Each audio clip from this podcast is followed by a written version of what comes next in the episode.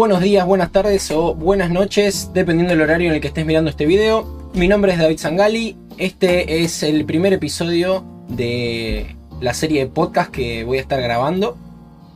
Así que te pido por favor que todas las cosas que creas que se pueden mejorar me dejes un comentario en redes sociales. Te voy a dejar en la descripción del video mis redes, así te puedes contactar conmigo. Y comentarte que en este primer podcast, en este primer episodio, en una votación que hicimos en Instagram, salió como primer tema eh, a desarrollar el tema de hábitos. ¿sí? Así que bueno, eh, voy a estar leyendo de mi apunte que estuve armando. Me llevó una semanita este primer episodio. Así que seguramente me veas un poco distraído. Pero bueno, vamos a arrancar. Vamos a ver cómo sale esto. Bien, primero, cuando vamos a desarrollar un tema, lo primero que tenemos que tener en cuenta es la definición de qué es lo que se está hablando. ¿sí? En este caso, eh, vamos a hablar de hábitos y vamos a empezar definiéndolos entonces. ¿sí? Los hábitos son conductas aprendidas que se repiten de forma sistemática y que se activan en contextos que se asocian a su desempeño, con poca o con ninguna acción consciente. Esto quiere decir que cuando me enfrento a una situación determinada que tengo relacionada con dicha acción, es decir, con dicho hábito, este se activa, ¿sí? entre comillas hablando, es decir, que sale a la luz, es decir, que eh, me pongo a obrar en base a ese contexto, ¿sí? en base a lo que ese contexto despierta en mí, que es este hábito. Entonces, ¿cómo podemos eh, resumir esto? Básicamente eh, en tres partes, que es una parte que es la señal, otra parte que es la rutina, que es básicamente el hábito en sí del que vamos a hablar, y eh, por otro lado la recompensa, es decir, qué es lo que busca mi cerebro básicamente al realizar esa rutina en ese contexto. La recompensa es el placer o la motivación última que nos mueve a realizar dicha acción, ¿sí? es decir, dicho hábito. Esto podemos tenerlo en cuenta, como vamos a comentar más tarde, para poder establecer hábitos que a nosotros nos favorezcan o hábitos que yo estoy buscando establecer. ¿sí? Normalmente, obviamente, si buscamos consciente y activamente establecer un hábito, ese hábito generalmente vamos a buscar establecerlo con el fin de obtener un beneficio, ¿sí? algo que nos este, mejore en algún aspecto. Entonces, hay que lograr que sea automático, es decir, eliminar intenciones ¿sí? y eliminar motivaciones del medio, para que no dependa justamente del pensamiento consciente. Entonces, para esto tenemos que tener en cuenta que estas estructuras no se destruyen. ¿sí? Se pueden rediseñar, pero no se destruyen. ¿Por qué? Porque dependen de eh, básicamente la conexión de redes neuronales. Y yo no voy a poder destruir toda una red neuronal. Lo que sí voy a poder hacer es reutilizarla con otro fin. Entonces, para, para poder hacer esto, hay un conjunto de meta habilidades que tengo que tener en cuenta. O por lo menos que yo lo, lo quiero exponer de esta manera que eh, son tres. Eh, cuatro, en realidad, tomando, tomando una más que me anoté para no olvidarme. Pero básicamente eh, quería mostrar tres o comentar sobre tres. La primera que es la meta habilidad por excelencia, por lo menos desde mi punto de vista, que es la de aprender a aprender. Otra es la de planificar, es la de decir, es decir, de desarmar en pequeños pasos y planificar todo lo que voy a hacer. Es decir, que tener la planificación como eje de cualquier objetivo. En este caso sería de establecer un hábito. Y por otro lado, el diseño de sistemas, es decir, eh, establecer estructuras. ¿sí? Estas tres, eh, estos tres puntos los voy a ir desarrollando de a poquito y se van a ir interrelacionando. Y por otro lado, eh, la mentalidad. mentalidad básicamente cuando comento de mentalidad no vamos a ahondar demasiado en este tema hoy, porque el objetivo es de hábitos, pero cuando hablo de mentalidad me refiero a encarnar la actitud y el pensamiento y la forma de ser de la persona en la que me quiero convertir. Y cuando digo la persona en la que me quiero convertir es pensar cómo sería esa persona, en mi caso David, cómo sería el David que yo creo que tendría tal hábito, el hábito este que yo quiero lograr, ¿sí? ¿Cómo sería el David que logra ese hábito? Entonces, pensar primero en eso, ¿sí? Encarnar en las actitudes de esa persona, la persona que, que ya tiene ese hábito. Entonces, en este sentido, eh, tengo que pensar primero en ser, después en hacer y después en tener. Ser primero es justamente ser la persona, encarnar las actitudes de esa persona que quiero ser. Luego hacer eh, el establecimiento de tareas, de planificaciones y demás que me van a llevar a tener ese hábito. Y por último, lograr ese hábito, es decir, tener ese hábito. Normalmente si yo no tengo la creencia o no me siento suficiente para encarnar dichos hábitos, es probable que nunca logre establecerlos. Entonces por eso siempre eh, el tema de la mentalidad es muy importante. el tema de la mentalidad, de hecho, es un tema mucho más amplio eh, que seguramente en podcasts sucesivos vamos a estar hablando. Pero bueno, quería mencionarlo porque es parte importante del establecimiento de hábitos y de la concreción de, este, de objetivos. Eh, por otro lado, un punto muy útil para tener en cuenta es el tema del compromiso y la presión social. Eh, esto es algo que, dependiendo el contexto y dependiendo el para qué, puede ser algo positivo como algo negativo. Me van a ver tomando mate seguramente en todos los podcasts, así que acostúmbrense. ¿Qué quiero decir como que puede ser algo negativo como algo positivo? Que comprometerse a lograr algo con determinado fin, con un grupo, suele ser una presión positiva si yo así lo uso. Es decir, cuando yo me comprometo con alguien, generalmente la presión suele ser mayor que si yo me comprometo conmigo mismo. Generalmente cuando hago algo para un otro, la presión suele ser mayor. suelo tener más compromiso. Entonces eso lo podemos usar a nuestro favor. Por ejemplo, eh, si sos una persona que no hace actividad física y quiere comenzar a entrenar, algo muy útil puede ser decirle a un amigo que querés empezar a entrenar eh, y que tu amigo vaya con vos al gimnasio. Generalmente, si vos vas solo al gimnasio y un día, por ejemplo, que llueve, querés quedarte en tu casa, te quedás. Sin embargo, si vos tenés un amigo que vas con vos al gimnasio, ya hay una segunda persona que tiene que querer hacer lo mismo que vos. Y si esa persona está un poquito más comprometida con el objetivo, generalmente te suele decir, no, dale, vamos, aunque esté lloviendo, yo te paso a buscar y vamos igual. Y probablemente ese día te levantás, vas, entrenás y zafás de, digamos, de, de quedarte en tu casa. Entonces, explicado rápidamente y con un ejemplo bien sencillo, entendemos cómo el compromiso y la presión social este, pueden beneficiarnos si nosotros lo usamos de esa manera. Indistintamente de si no conseguís una persona que te, que te acompañe a lograr un nuevo hábito, el hecho simplemente de comentarlo, de comentar que estás trabajando para, eh, suele también ser una presión. Por ejemplo, yo para hacer este podcast eh, lo anuncié en Instagram y puse a votación un montón de cosas. ¿Por qué hice eso? Justamente porque entiendo que la presión social eh, es una buena herramienta y la utilicé conmigo mismo. ¿Por qué? Porque vengo hace varios años teniendo ganas de iniciar esto y por una cosa o por otra no lo hacía. Entonces, bueno, apliqué esto conmigo mismo. De hecho, seguramente voy a ver este podcast dentro de un par de meses, dentro de un par de años, y me agarre mucha vergüenza por la cantidad de errores que seguramente estoy cometiendo. Pero bueno, eh, era un poco la, idea de, someterme a presión. Eh, bien, por otro lado, entorno y relaciones.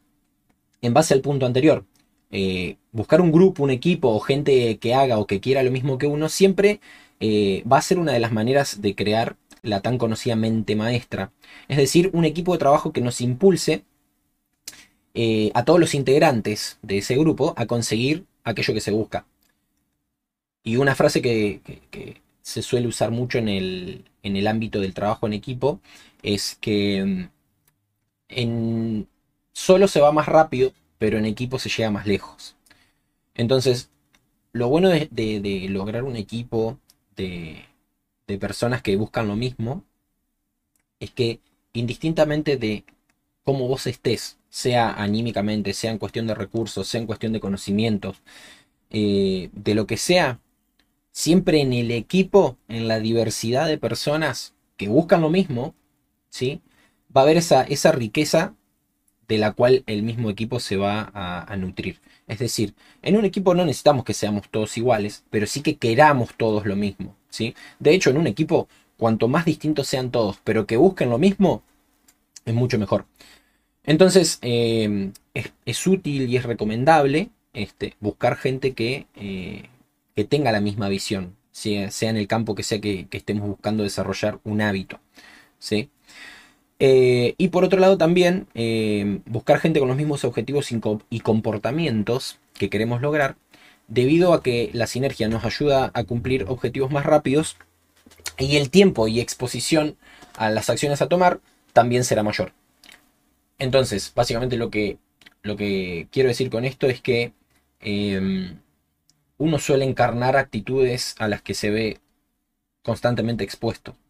si uno está, tiene un grupo de amigos en los que eh, tenés un grupo de amigos, son seis y cinco van al gimnasio, es muy probable que vos termines siendo el sexto que va al gimnasio si vos tenés un, son seis amigos y tenés cinco amigos que tocan la guitarra, probablemente, aunque no te guste, quizás hasta por hobby, termines aprendiendo a tocar la guitarra. Básicamente, eso es lo que te quiero decir. Eh, bien, hoy había mencionado el tema de eh, diseñar sistemas. Cuando hablo de diseñar sistemas, me refiero a eh, definir y construir ¿sí? Em, una estructura ¿sí? que se sostiene y se reutiliza. Es decir, un sistema tiene un montón de características, muy, muy amplio, pero básicamente lo que, lo que te quiero explicar acá es que armando una estructura que te condicione, que te condicione a tomar las decisiones que vos querés tomar, vas a estar eh, más enfocado y más encaminado a lograr aquello que querés. En este caso, establecer un hábito. Es decir, eh, tomar decisiones que te condicionen el comportamiento previamente a la decisión que tenés que tomar. Es decir, por ejemplo, si yo quiero ir al gimnasio, volvemos con el mismo ejemplo, pero trabajo 8 horas. Y normalmente cuando vengo del trabajo, me cuesta demasiado ir al gimnasio porque vengo cansado, me tengo que cambiar, me tengo que quizás asear, hacer un par de cosas en la casa eh, y después este, tomarme un colectivo para ir hasta el gimnasio. Entonces, un ejemplo práctico podría ser eh, que todas las cosas que vos tenés que hacer en tu casa las dejes previamente hechas antes de irte al trabajo. Y que además te busques un gimnasio que no quede tan lejos, quizás. Entonces, de esa manera vos empezás a condicionar el comportamiento. Si a eso le sumas, por ejemplo, lo que hablamos hoy, buscarte un grupo, eh, generarte la presión con un amigo, ¿sí? empezamos a armar un sistema ya no depende solamente de mi decisión cuando llego a mi casa, sino que depende de una estructura que me empuja a mí a ir hacia donde yo previamente decidí, que era ir al gimnasio. Entonces yo decido ir al gimnasio, pero si después cuando llego del trabajo depende de mi ánimo, es muy probable que termine por abandonar. En cambio, si depende de un sistema que yo previamente construí, es mucho más probable que termine yendo al gimnasio. ¿sí? Por otro lado, eh, otro tip. Eh, a tener en cuenta es el tema de la mejora por la vía negativa. Como ejemplo continuado, lo que podemos hacer es eliminar, regalar o tirar o este, sacar del medio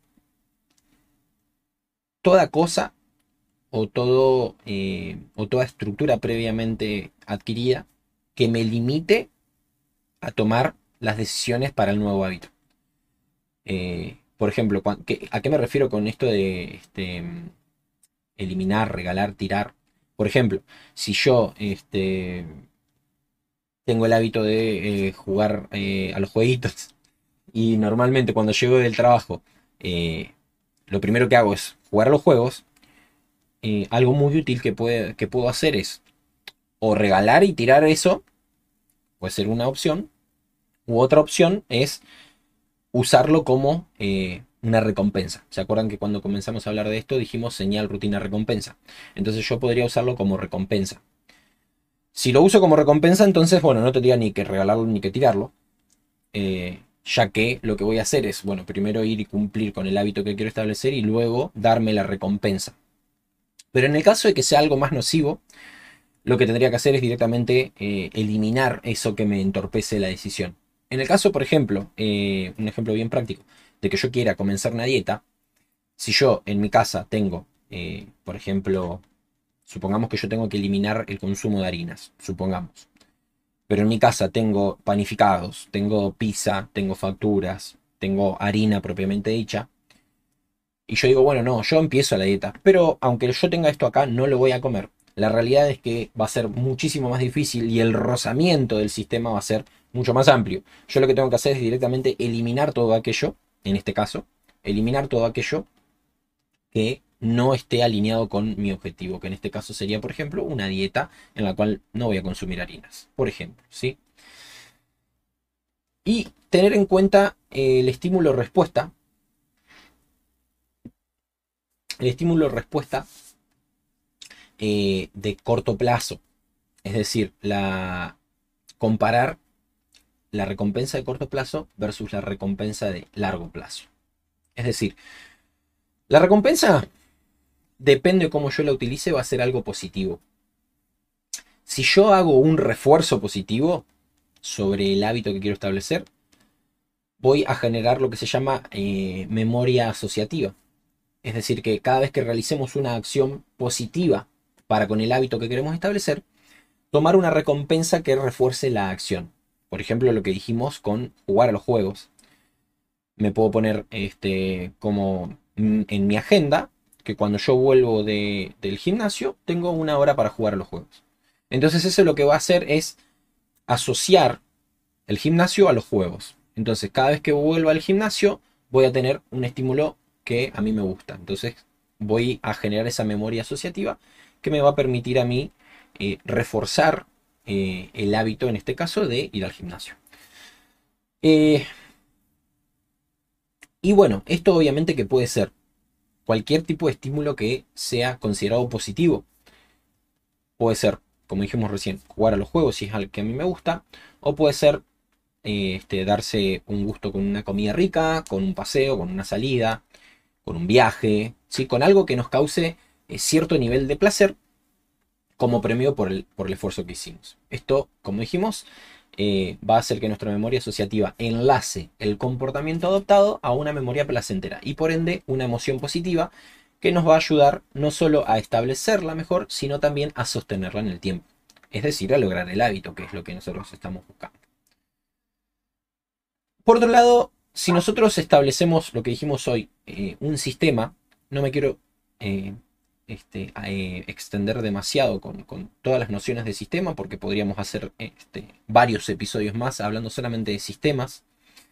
Eh, y acá mis, ex compañeros de, ingeniería seguramente me van a dar algún que otro comentario cuando escuchen el podcast. Pero básicamente, eh, sin nombrar el tema de monitorear indicadores y variables claves. ¿sí? ¿Qué quiere decir esto? Que cuando yo armo un sistema, normalmente para ver si ese sistema está funcionando bien, para ver si ese sistema está eh, acercándose hacia los objetivos y hacia las metas que tiene, voy a estar monitoreando ciertas variables, ¿sí? Que previamente voy a haber definido. Em, en mi caso es el punto que menos me gusta, ya que llevar un control puede ser algo tedioso, pero sin embargo hay que tener en cuenta que aquello que no se mide no se puede mejorar y que si armamos bien nuestros sistemas, no debería ser muy complejo poder llevar algunas variables de control. ¿sí? Por el contrario, debería ser sencillo y debería estar planificado dentro de nuestro programa. Con lo cual, tomar una variable de los puntos más claves, como por ejemplo, si quiero bajar de peso, debería tomar mi peso en balanza al inicio eh, y comparar con el actual. Además, yo llevaría también índice de masa muscular y masa grasa. En mi caso, esto seguramente lo vamos a hablar en, en podcasts sucesivos para saber no solo si estoy bajando, sino también si lo hago saludablemente. ¿sí? Y esto es solamente por poner un ejemplo. ¿sí? Es decir, tener algún indicador ¿sí? que sea sencillo de llevar para ver si me está acercando a los objetivos. Otro tip eh, para tener en cuenta, y de esto también seguramente en podcasts sucesivos vamos a hablar, porque es una filosofía bastante, bastante rica en, en, su aplicación. El concepto es muy sencillo, pero todo lo que ello trae aparejado es, muy amplio, que es el Kaizen. El Kaizen es básicamente una filosofía japonesa que habla de la mejora continua, muy aplicado en la industria, y básicamente eh, nos, nos dice que pequeños cambios imperceptibles sostenidos en el tiempo y sumados que mejoren o que aumenten la motivación por aumento de la satisfacción de haber logrado el objetivo, nos van a hacer eh, una mejora muy grande, ¿sí? Y, repito, esto seguramente lo vamos a, a, explayar mucho mejor en otros, en otros episodios. Tendemos a sobreestimar lo que podemos hacer en cortos plazos de tiempo, pero a subestimar mucho lo que podemos hacer a mediano y a largo plazo, ¿sí?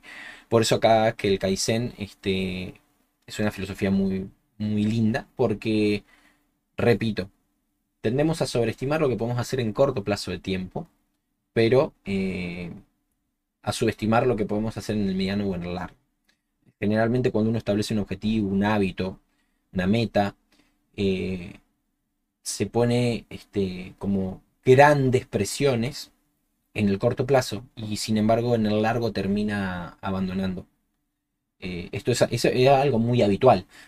Generalmente por poner de nuevo el ejemplo del gimnasio. La gente que, suele hacer eh, cuando comienza el gimnasio. Número uno, que suelen comenzar cerca de las fechas donde viene el calor. ¿Por qué? Porque la gente piensa en irse de vacaciones, piensa en mostrar el cuerpo eh, y generalmente hay ciertas incomodidades y mm, la gente quiere ponerse en forma o bajar algunos kilitos. Entonces pretenden hacer en un mes o en dos meses o en tres meses algo que no vienen haciendo en toda su vida. ¿sí? Entonces, ¿cómo voy a lograr hacer en tres meses algo que no vengo haciendo en toda mi vida? Y es medio, es medio irreal, ¿no? Eh, no solamente irreal, sino que hasta puede traer consecuencias nocivas para la salud.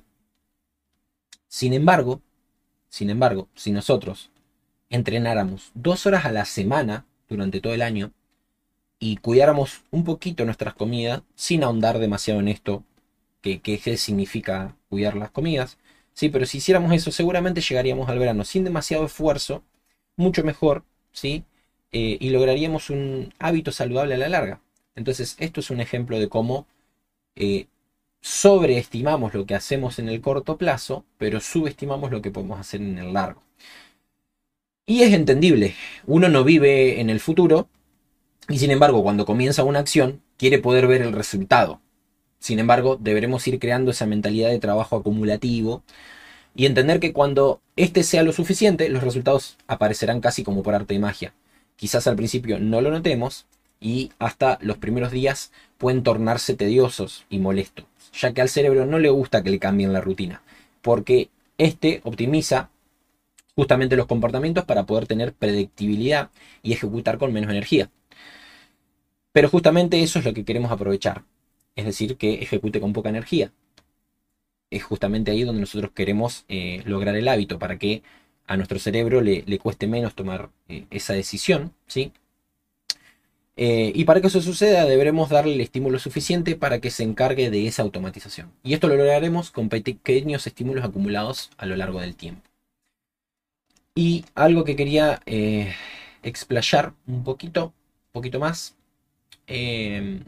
era sobre eh, la planificación, que bueno, como varios de los puntos que comenté recién,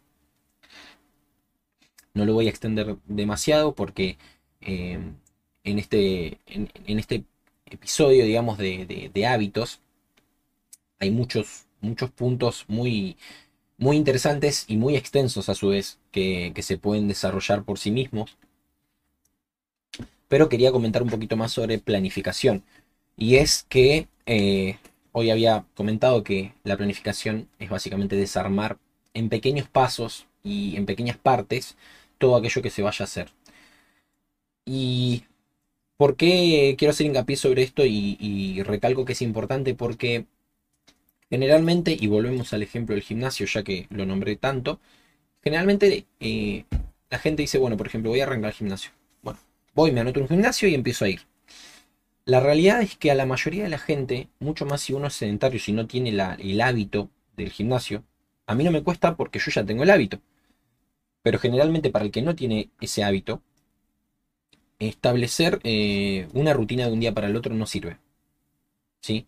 Eso, eso solamente sirve para una persona que ya tiene el hábito o que ya tuvo el hábito. Entonces de un día para el otro, fácilmente, no tan fácilmente, pero con, una facilidad bastante mayor que la de la persona que no tiene establecido ese hábito, comienza, ¿sí? Pero una persona que no tiene eso establecido requiere de, eh, requiere de una planificación, ¿sí? Y ahí es donde, por ejemplo, eh, en distintas áreas, obviamente que hay profesionales especializados en eso. Y contar con una planificación es muy importante porque te saca la presión, te saca el estrés, te saca la ansiedad de ¿para cuándo voy a tener esto? ¿Para cuándo voy a lograr esto? En cambio, te enfoca en esa tarea chiquitita que tenés que hacer, ¿sí? Por ejemplo, en el caso de eh, ir al gimnasio, de entrenar, de, de ponerse una rutina de ejercicios, es, bueno, esto es lo que te toca hoy. Hoy tienes que hacer esto. Entonces no estás tan enfocado en eh, quiero levantar tantos kilos para tal fecha, quiero este, eh, aumentar tanto de masa muscular, quiero bajar tantos kilos. No, te enfocas en esto. Entonces, tener bien planificado, bien desglosado el objetivo en, partes, me permite ir enfocando esto que decíamos hoy del Kaizen, ¿sí? ese pequeño esfuerzo imperceptible que me va a acercar un pasito más hacia, hacia ese objetivo, que en este caso mi objetivo es establecer un hábito. ¿sí? Así que bueno, eh, espero que, te haya gustado este primer episodio. Espero que lo hayas disfrutado. Eh, si te gustó, obviamente que me ayudas mucho compartiendo. Es un proyecto que llevo tiempo desarrollándolo, pensándolo en realidad más que desarrollándolo. Recién ahora lo empezamos a desarrollar. Eh, como te dije, puedes seguirme en mis redes sociales, también compartirlo. Y te espero en el siguiente episodio. Hasta luego.